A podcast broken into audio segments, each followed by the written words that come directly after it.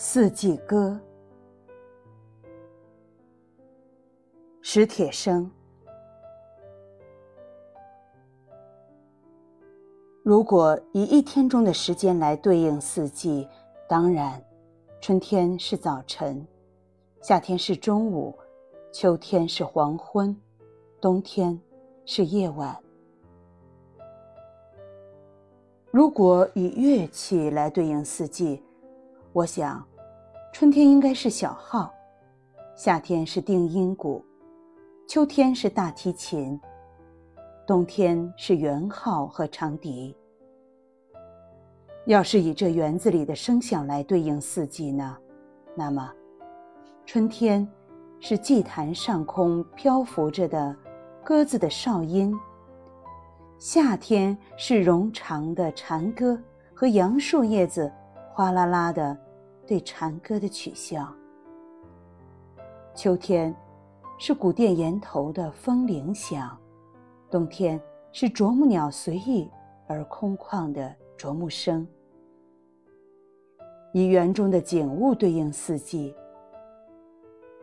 春天是一径时而苍白、时而黑润的小路；时而明朗、时而阴晦的天上。摇荡着串串杨花。夏天，是一条条耀眼而灼人的石凳，或阴凉而爬满了青苔的石阶，阶下有果皮，阶上有半张被做皱的报纸。秋天，是一座青铜的大钟，在园子的西北角上。曾丢弃着一座很大的铜钟，铜钟与这园子一般年纪，浑身挂满绿锈，文字已不清晰。冬天，是林中空地上几只羽毛蓬松的老麻雀。以心绪对应四季呢？春天是卧病的季节，否则。人们不易发觉春天的残忍与渴望。夏天，情人们应该在这个季节里失恋，不然，就似乎对不起爱情。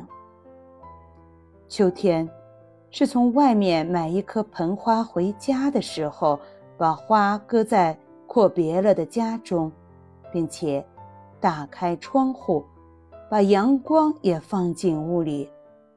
慢慢回忆，慢慢整理一些发过霉的东西。冬天伴着火炉和书，一遍遍坚定不死的决心，写一些并不发出的信。还可以用艺术形式对应四季，这样，春天就是一幅画。夏天，是一篇长篇小说；秋天，是一首短歌或诗；冬天，是一群雕塑。以梦呢？以梦对应四季呢？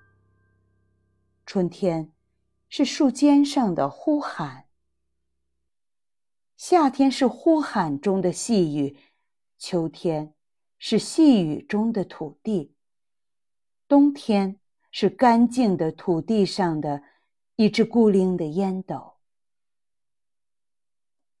因为这园子，我常感恩于自己的命运。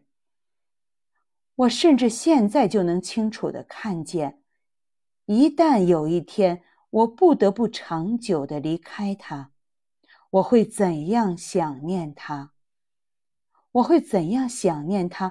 并且梦见他，我会怎样？因为不敢想念他而梦，也梦不到他。